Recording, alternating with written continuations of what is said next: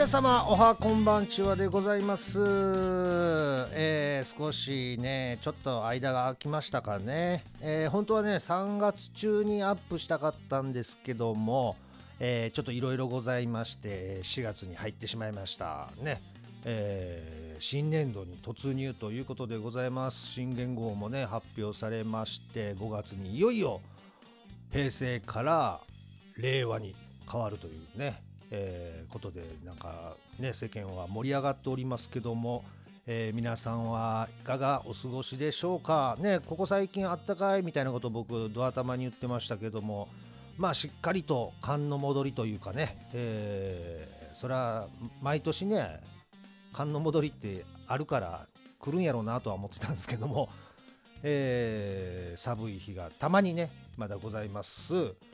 さあそして、えー前回は東京モーターサイクルショーのね直前で、えーアップしたんですけども、えー行ってまいりました。ちゃんとねステッカーを配ってきましたが、えー 初日ね、えー22日、えーと23日行ったんですけどまあ22はね実際会場にも入って自分もモーターショーを楽しみつつ、えー途中でね、えーここで待機してますんでぜひ来てくださいっていうような感じでツイッターを、えー使ってね告知してたんですけども初日ね、えー いやありがたいんですよ来てくれたんで、えーお一人だけでしたはい 心折れそうでしたね。えーあのありがとうございますね。一人の方、えー高高さんというね方があの来ていただきまして、えーずっこけステッカーを、えー当初ね来てくれた1枚をお渡しするって言ってたんですけど、あまりにも来ないんでもうね高高さんにまあもう嫌と思ってね、えー今回は2枚ずつにしようと思ってもう2枚、えーお渡しいたしました。えー高高さんが来てくれましてね、えー2人っきりでねあと誰か来ないんですかねみたいな話をしまして、えーそこで別れてまあ1時間か1時間半ぐらいですかちょっと時間を空けてまたね同じ場所で、えー30分か15分ぐらいですかね待ってますんでって、えーツイートしたんですけども、えー誰も2回目は現れずということで、えー本当ね次の日行くかどうしようかすごいもうね葛藤しておりました。いやこれ明日来てもまた人少なかったらなとか思ったりあと天気がね初日は良かったんですよ。あったかくて、えーですんで僕もちょっと薄着でねバイク乗って行ったんですけども。2日目はねちょっともう雨が多分午前中降るだろうという予想と、えー気温もね全然上がらない。で風も強くて寒いっていう予報が出てたんで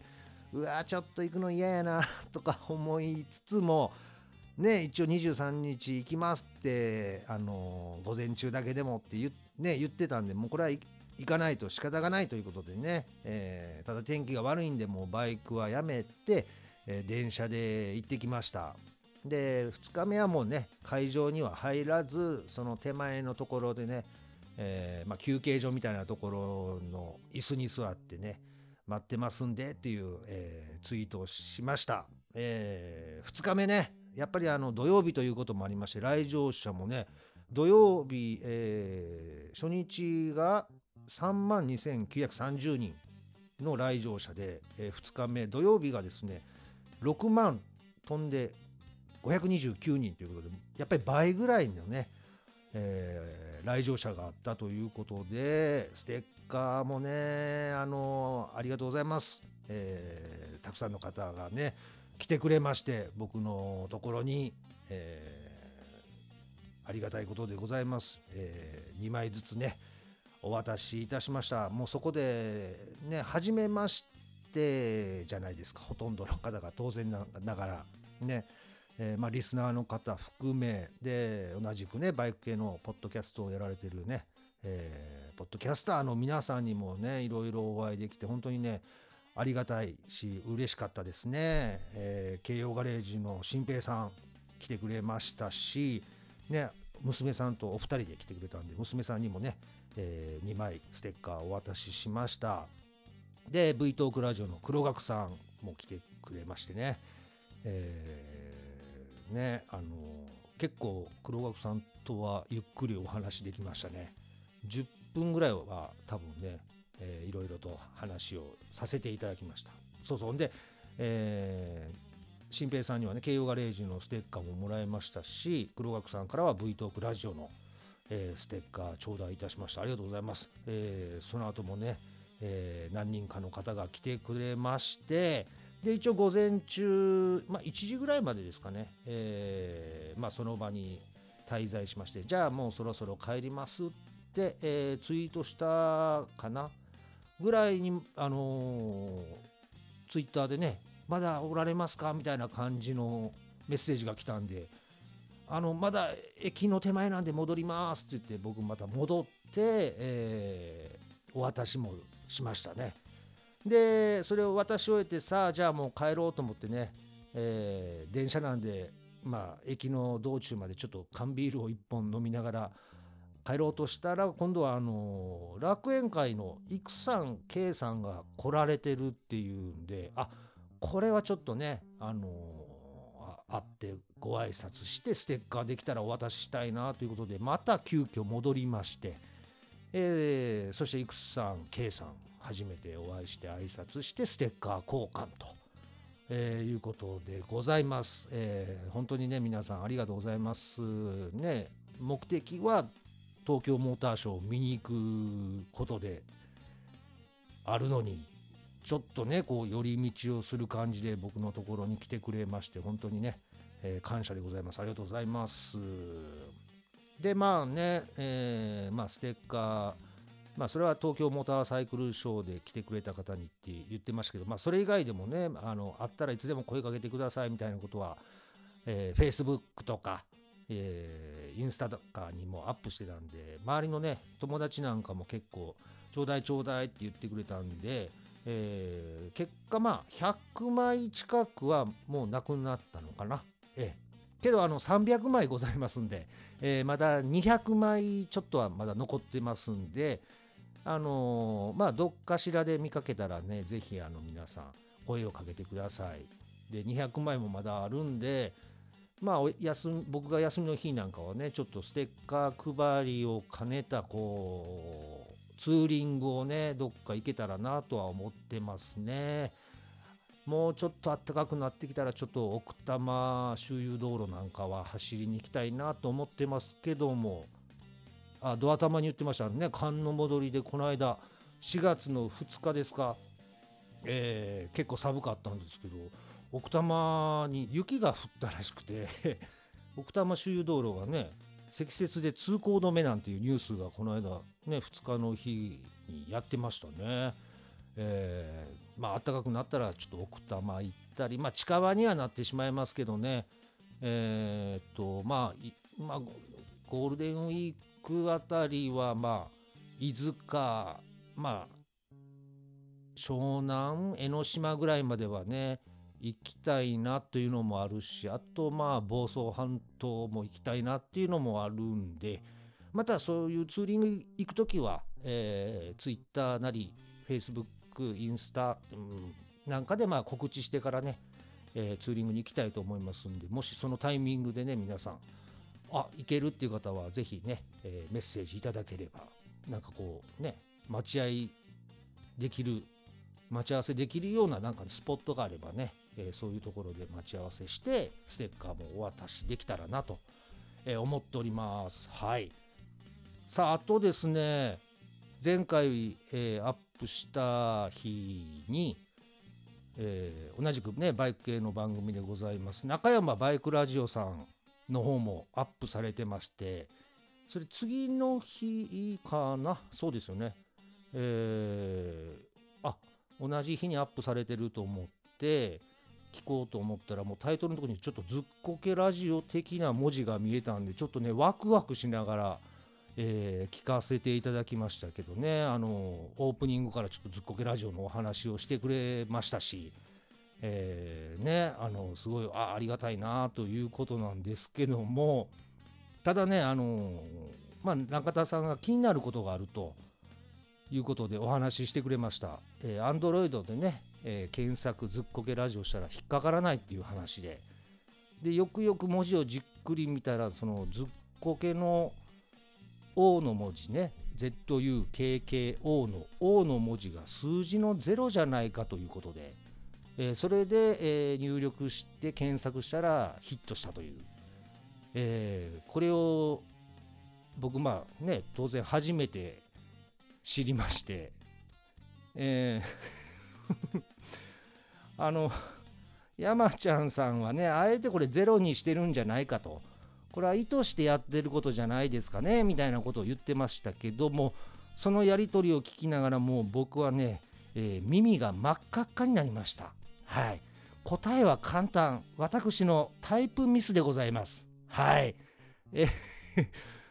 なんねそれを本当にこの放送を聞くまでは、えー、知らなかった気づかなかったです全然。なんであのそれ聞いて帰ってすぐに、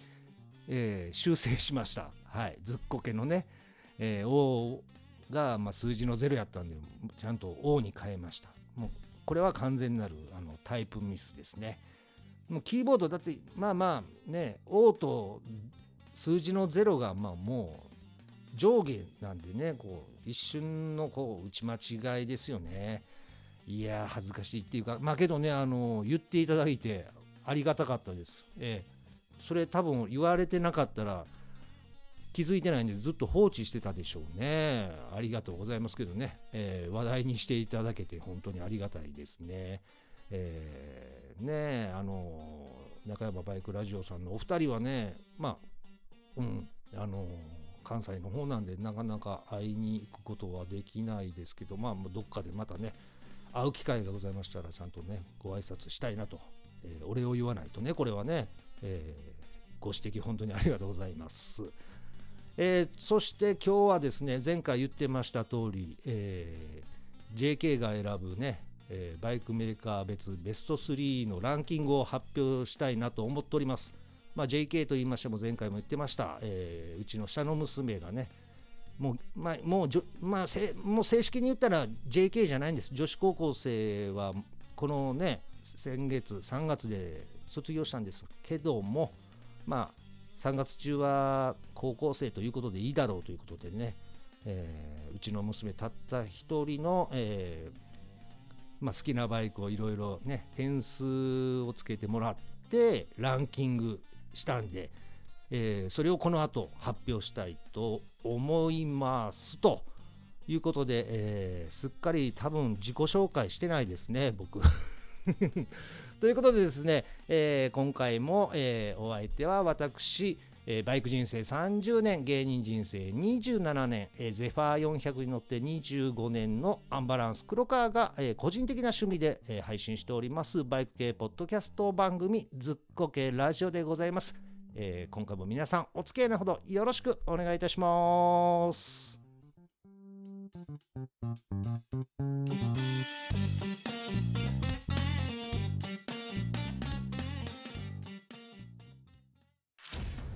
バイクを維持するのは結構お金がかかる。日々のメンテナンス保険など。しかしポッドキャストずっこけラジオを聞くのは無料。なんちゃって JK が選ぶ国内4メーカー別バイクベスト3ランキング。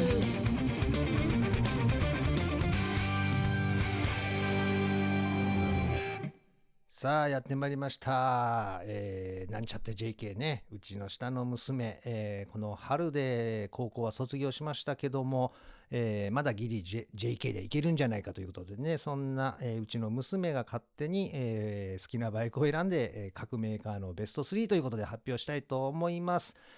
えー、結構ね選ぶのこれ大変でした。時間もなくてっていうのは本人ね卒業して、え次の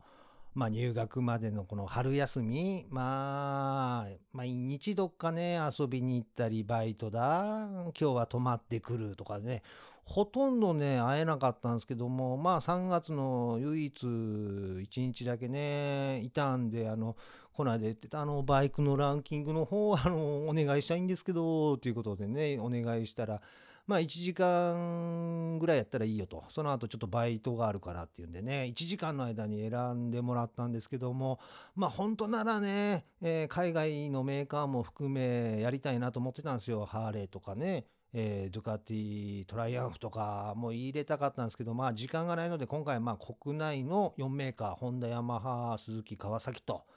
えーの中から選んでもらうということで、ホームページ、ね、各メーカーありますけど、そこで、えー載ってるラインナップ、現在のラインナップされてる車種で、えー選びました。で、本人曰く、えーまあ、自分が運転したいというよりかは、後ろに乗りたいっていう基準で選ぶんで、えーこれは自然にも原茶なしね、原付きなしの、で、時間もないんで、えー原付2種も、えー今回省きましたということで、126cc から、えー選んでもらうと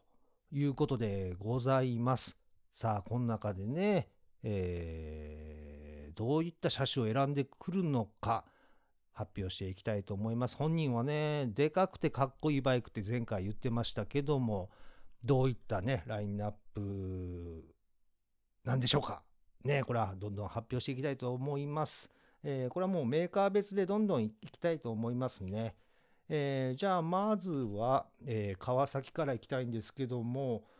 あのーまあ、ホームページ、まあ皆さんもね、えー今ラインナップされてる、えーのを見ていただくと分かるんですけど、まあ、うちの娘曰く川崎の、えーページを見て一言、緑と黒だけじゃんっていうね、えー意見をいただきました。そうですよね。確かに。まあまあ、川崎といえばグリーン。うん。まあ、車種、バーッと並んでるのを見てもやっぱりね、緑か黒しか並んでないのはもう間違いないんですよね。たまにまあ赤っぽい色もあるんですけどね、やっぱり女の子にしてみたらもうちょっとカラーリングね、色が選べる方がいいんですかね。えーまあそこら辺、うん、ね、カラーのラインナップも増やしてほしいなっていう感じでございますけども、じゃあ、行きましょうか。えーじゃあ川崎の中から選びました、えーベスト3まずは川崎の第3位はこちら。忍者650はい。忍者650選んできましたね。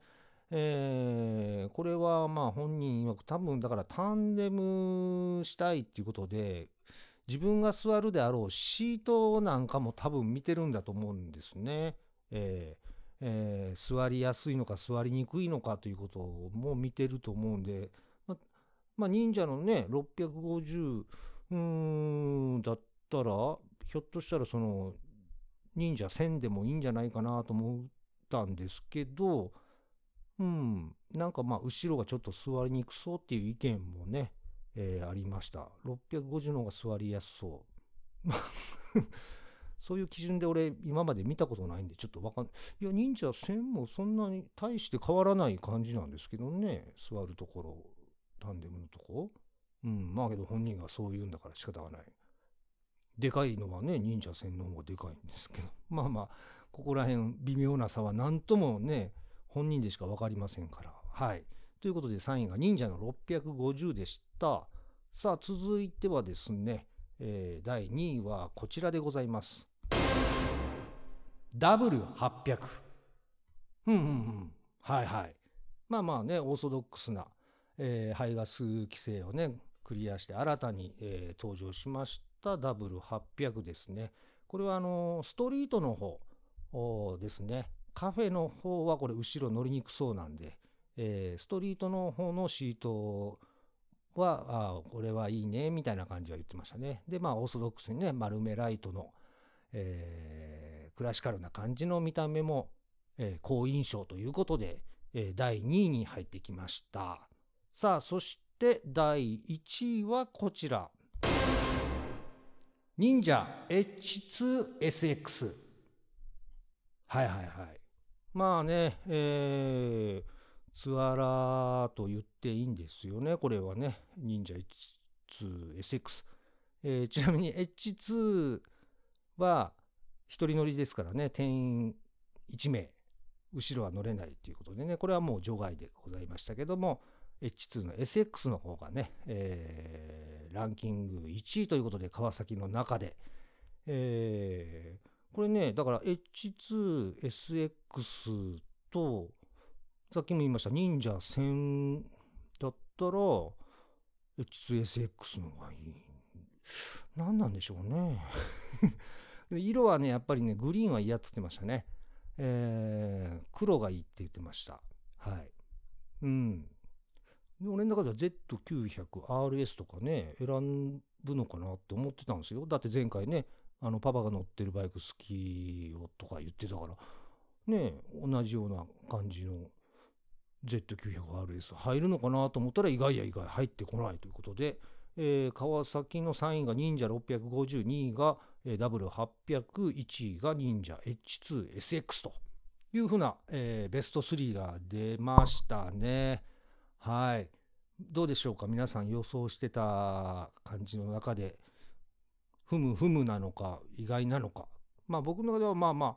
うん妥当なところを選んできてるのかなっていうね、えー感じはしますけどもさあ続いてじゃあヤマハのベスト3ランキング発表していきましょうか、えーじゃあヤマハのまず第3位はこちら YZF-R25 はいはい。うん。スポーツ系のね、250cc、R25 を選んできました。えー、これは、うん、なんか、スポーティーでかっこいいっていうことでね、選んでましたけども、まあまあ、あこれがいいけども、ちょっとね、マイナス点としてはなんか、うん、あのーライトがね、左右がちょっと離れたじゃないですか、新型で。えー真ん中にね M 字型のダクトがあるんで、えーだからちょっと見た目が、えーアバターっぽいって言ってましたね。はい、えー 確かに目がちょっと離れて青色のボディで見ると確かにうんアバターっぽいなっていう感じはしますけどもこれが3位ということですね、えーじゃあヤマハの第2位はこちら。TMAX530 はい。TMAX スクーターがね入ってきました。えーまあね TMAX まあスクーターといえばちょっとスポーツ系の、えースクーターになりますけどもこれはかっこいいなと、えーいうことですこの色がなんかまた渋いのがいいんですかねえっ、と本人なんかこの艶消しの色がちょっと気に入ってたようで、えー最近やっぱ流行りなんですかねヤマハは特にえー艶消しのねマット系のカラーが特に多い気もしますけども、うん、でまあ後ろ乗りやすいっていうのも多分え選んだ基準の一つじゃないですかね。えーということで TMAX が入ってきました。さあそしてヤマハの第1位がこちら。FJR1300 はい。ツアラーが来ましたね。FJR1300 うん。まあまあ後ろ乗ること考えたらやっぱり安心感のあるね、えードンと構えた感じのスタイルがいいんでしょうかね。まあ確かにこれ後ろ、うん、乗りやすそうというかねシートの厚みもあるからそういうところもひょっとしたら基準になってるのかなと、えー思いますねうん聞いてみないと分かんないもんですねえー FJR1300 が第1位ということでございます。はい。さあ、続いてじゃあ、どう、鈴木いきますか。鈴木いきましょう。えー鈴木はね、これはね、意外な結果となっております。皆さんちょっとね、想像してみてくださいね。どんな順位になるのか、そう、予想、予想もね、していただいて聞いてもらえると、意外なところが出てくるんで、えー楽しいかなと思っておりますけども。じゃあ行きましょう。鈴木の第3位はこちら。イントルーダークラシック400はい。初めて、えーアメリカン。ね。クルーザータイプ入ってきましたけどもまあまあ本当に見た感じ、えー昔ながらのアメリカンスタイルの、えーバイクでございますけどもこちらは生産終了しているバイクですね。えーこれがいいと。まあアメリカンはね当然こう後ろ乗るのはね、えー乗りやすいっていうのはまあ当然わかるしあとイントルーダークラシックに関しては本人私が自分自身で運転してみたいかなとも言ってました。うん。女の人やっぱアメリカンタイプは人気なんですかね。えー、未だにね中古でもあのヤマハの、えードラッグスターが人気ですからね、えーそこら辺やっぱり女子からの根強い人気。男男性からも人気か。これはなんかニュースでねドラッグスターの人気の、えー記事が上がってましてあのグーバイクの方の調査かな。で、えー、と男女ともにあの中古の検索で調べると各男女各世代で、えードラッグスターの400250がランクインしてるっていうことなんですよね。もうこれもね当然生産してないですけども。確かにアメリカンが消えてってますからね。国産メーカーのアメリカンタイプがね。えーということで意外なところが来ましたね。はい。じゃあ続いて鈴木の第2位はこちら。はやぶさ。うーん、来ました。はやぶさ。えー、ねこちらも生産終了しておりますけども、はやぶさ。これも本人、おかっこいいっていう。ひょっとしたら一番、うん、そっか。ホンダの、ホンダはまあこの後最後紹介ですけど、ヤマハの FJR1 位取りましたね、1300。川崎の、えー忍者 H2SX より、えー、はやぶさの方が評価的には高かったですね。えーということは、えーどうなんだろうね。1位何が来るんでしょうね。えーいきますか、じゃあ。鈴木の第1位はこちら。スカイウェイブ650。意外なとこ来ましたね。スクーター、鈴木に関してはスクーター、えースカイウェーブ650が1位ということです。えーあと驚きなのが鈴木に関してはイントルーダークラシック3位ね。はやぶさが2位、1位のスカイウェーブ650。全部生産終了者ということですね。意外。何なんでしょう、これは。鈴木さん、これ、生産終了してる3台が、うちの娘のランキング1位、2位、3位ですよ。これはもう一回生産した方がいいのかな？まあちょっと他の人の意見も聞かないと分かんないですけどもね、えースカイウェーブ650これは後ろやっぱり乗りやすさっていうかバックレストもついてるのもあるのかな？えースカイウェーブ650ははやぶさを抑えての1位逆なら俺まだちょっとうん分かる気もするんですよ1位がはやぶさで2位がスカイウェーブ650やったらうんうんって言えるんですけどはやぶさを抑えてスカイウェーブが1位ということですね。やっぱりタンデムする側で考えるとやっぱりこう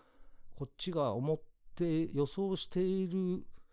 通りにいかないんですね。ええということでございます。さあそして残るはホンダ気になりますね。じゃあ行きましょうか。ホンダのでは第3位はこちら。CB1300 スーパーフォア。うん、うん、オーソドックスというか、来ましたね。えーネイキッドスポーツですね。えーまあね、車格も、えー大きくて、見た目の安心感っていうのもね、わかるし、まあ、丸めライトの、えーまあ、選ぶか。まあ、外れることはないバイクですもんね。CB1300。うんうんうんって感じでございますね。さあ、続いてじゃあ、第2位はこちら。CB650R。ほう。CB のね、ネオレトロと言われるシリーズでございます。その中でも CB の 650R が第2位と。えーこれ選んだ時に一応ね、えっ、と、CB の 1000R もあるよっていうふうに、えー説明はしたんですけども、そっちの方はね、えーちょっとごつすぎるっていう意見でございました。えーゴリマッチョだということですね。えーだからまあマッチョず女性の中でまあマッチョ好きはいますけど CB1000R だとゴリマッチョだとマッチョすぎると650がちょうどいい、えー、痩せマッチョじゃないんだけどもちょうどいいマッチョさということなんですね。えー、これは参考になりますね。あまりごつすぎてもあかんのかっていうね。CB650R。僕もこれね、CB650R をちょっと気になってますからね。かっこいいですよね。なんか、いいですね。さあ、そして、えー、最後になりましたね。ホンダの、えー、第1位を発表しましょう。第1位はこちらでございます。NM4。意外ですね。まさかの NM4。えー、大穴でございますね。全く私予想しておりませんでした。えー、一応ホームページにね、こう、ラインナップの1台ずつこうクリックして見せていったんですけども、まあ引っかからないだろうと思って NM4 を開いたら、えらい食いつきでしたね。超かっこいいじゃん声のトーンがこう、かなり上がりましたからね。渋い渋いかっこいいっていう感じの食いつきようで、えー、だから各メーカーの1位ね、鈴木やったスカイウェーブ650、ヤマハが FJR1300、川崎やと1位が、えー、忍者 H2SX のどの1位よりも、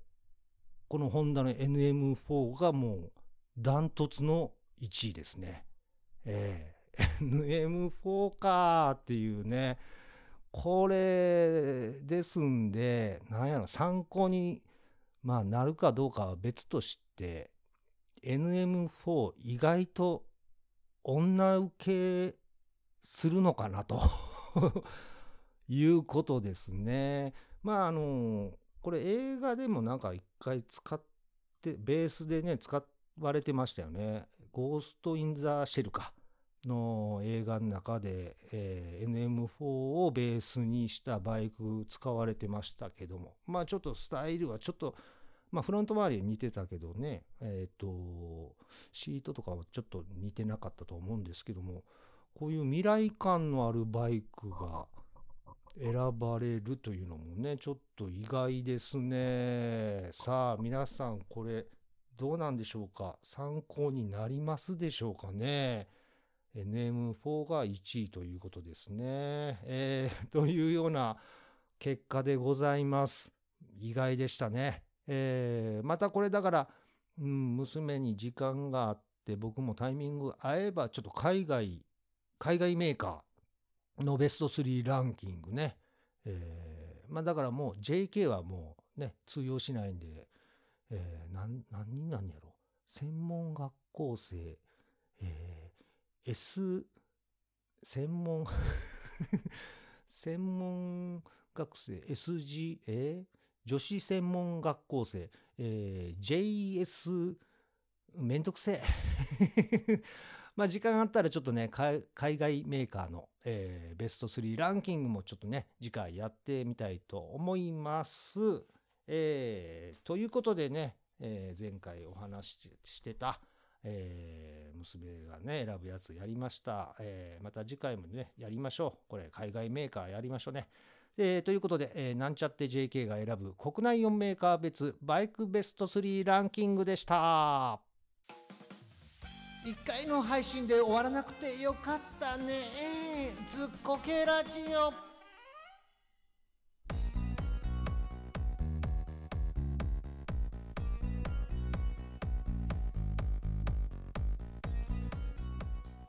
そういうわけでございまして、えー、第6回ですね、えー、ずっこけラジオをお送りしてまいりました。えー、ね、今日は、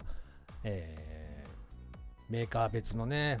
えー、ベスト3ランキング発表しましたけど、まさかのホンダの NM4 がぶっちぎりの、えー、1位ということでね、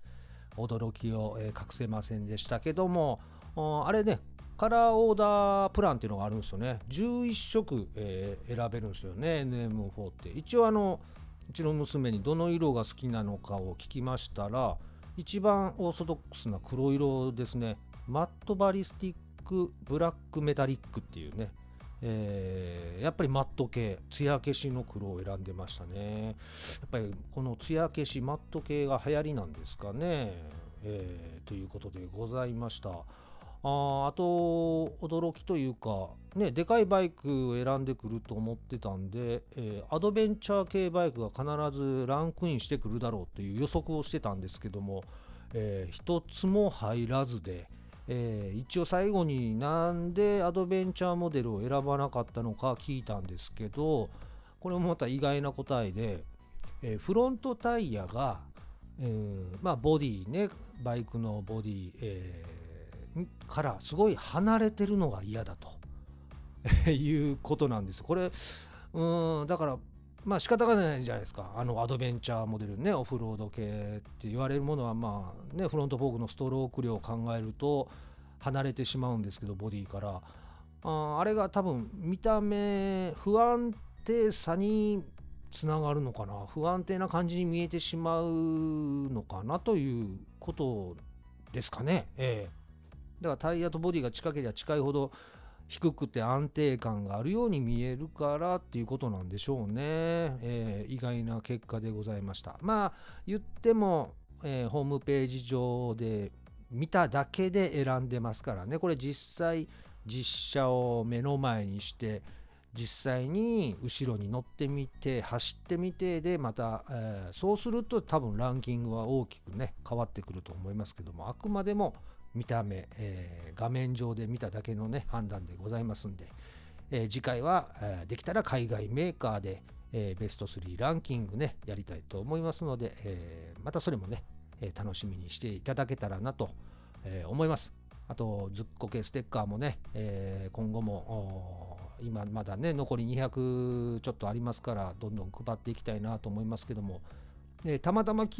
日ですね久しぶりにアンバランスで、えーネタ番組の収録がございまして、えーコントをやったんですけどねそのコントの中でスマホを使う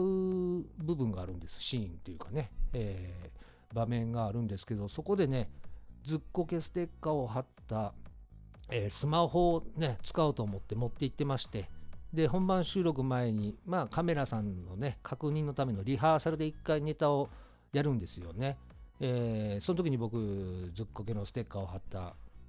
えースマホを出してね実際一回やってみたんですけどもこれであ、えーネタ中にずっこけステッカーが